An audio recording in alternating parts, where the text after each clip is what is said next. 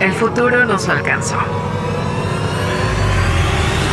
La inteligencia artificial está presente en toda nuestra toma de decisiones. El algoritmo ha sido colocado como un proveedor de la verdad absoluta, administrando qué es lo bueno y lo malo para ti. La última esperanza es defender el más grande idealismo de la juventud. La irresponsabilidad. Porque no se es joven si se es responsable. Y para los viejos, es el último vestigio de que un joven habitó en él. El algoritmo no manda sobre ti. Ser irresponsable Es tu más grande poder.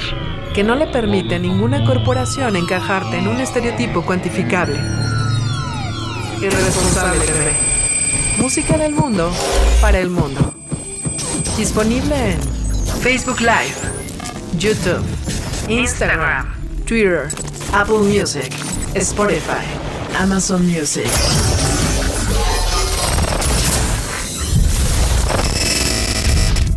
No cabe duda que las nuevas tecnologías han cambiado la vida de las personas, y aunque quisiéramos pensar que únicamente ha sido para bien, no, la verdad es que también ha traído consecuencias negativas. Yo soy su amigo el Chu y hoy voy a platicarles acerca del uso de los teléfonos celulares. Teléfonos inteligentes. En 2020, el número de usuarios de smartphones en México fue estimado en aproximadamente 80,9 millones. Se prevé que se supere los 95 millones en 2025. Los teléfonos inteligentes vinieron a cambiarnos la vida. Por ejemplo, antes teníamos que acudir al banco para hacer un depósito o transferir dinero.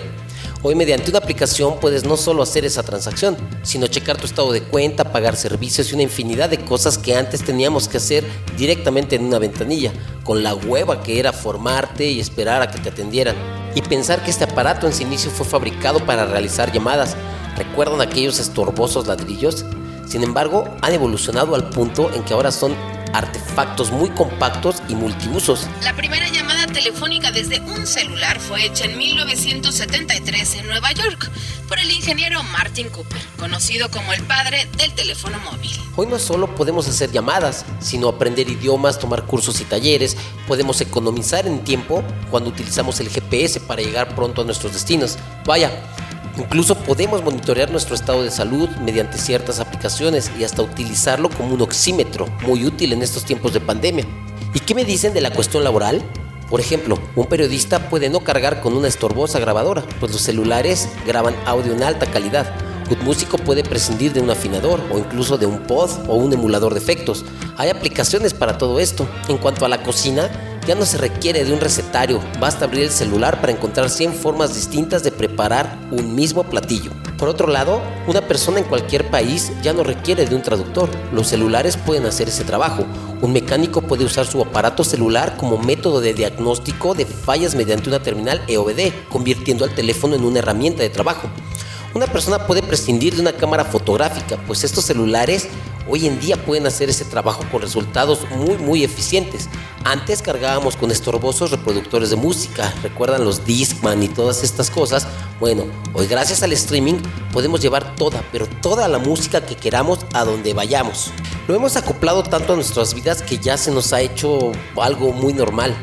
Si habláramos de todas las utilidades que tiene, sin duda no terminaríamos. Pocos inventos recientes han cambiado nuestro mundo tanto como el teléfono celular. Particularmente se estima que en el 2021 existan más de 4.780 millones de equipos en el planeta, una cantidad respetable para un artilugio que fue usado por primera vez en la historia hace menos de medio siglo.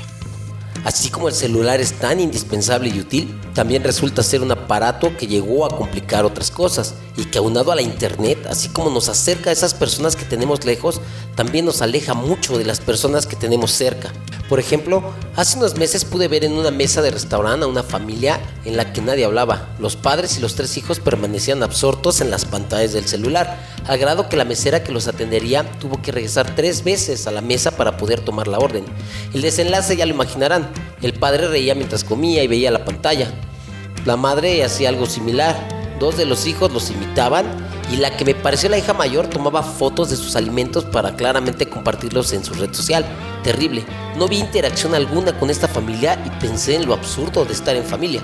En otra ocasión, mientras conducía mi motocicleta en el periférico rumbo al trabajo, una persona casi me embiste de una manera tan burda que me hizo pensar que ese conductor venía borracho, hasta que descubrí que no, el tipo venía pegado al celular y pensé en lo peligroso que resulta esto. Las alteraciones en el comportamiento de un chofer por el uso de un celular son comparadas a aquellas que se producen en la conducción bajo efectos del alcohol. Leer un mensaje en un teléfono celular obliga al conductor a apartar los ojos del camino por cerca de 5 segundos.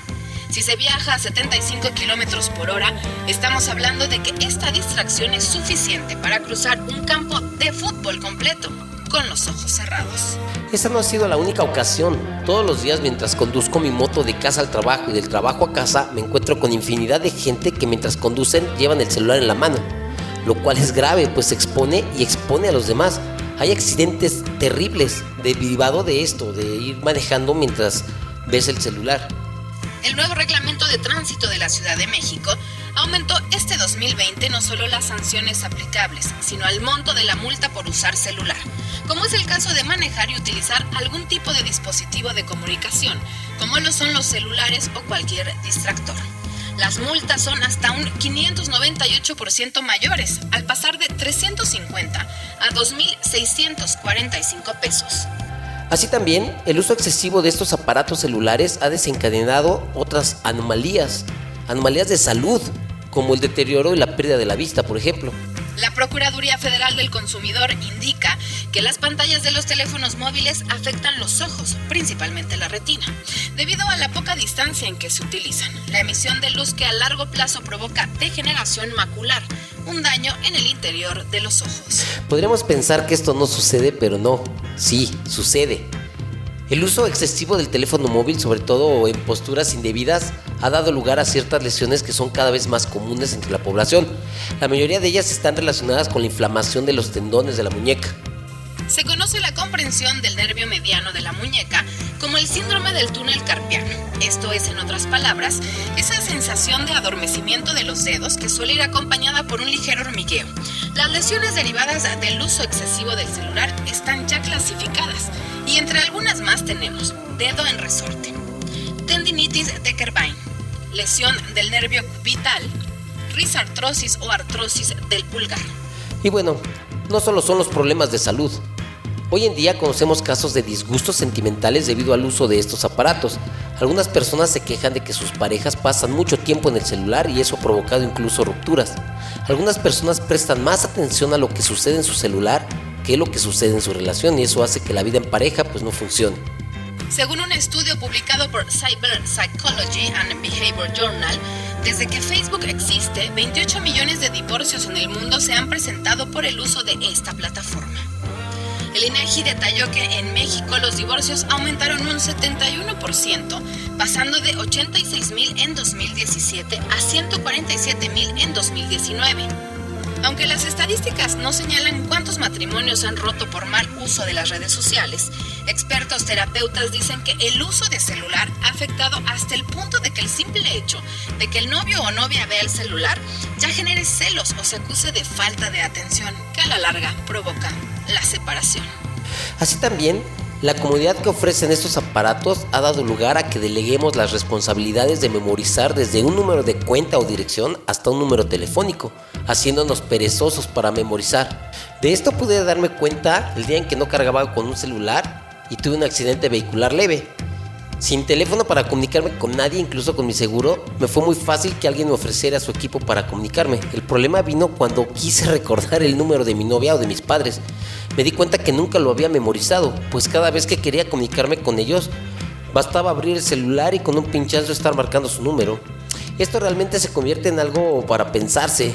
Aún recuerdo cuando no existían estos aparatos y teníamos que comunicarnos desde teléfonos fijos, ya sea desde casa o desde la calle.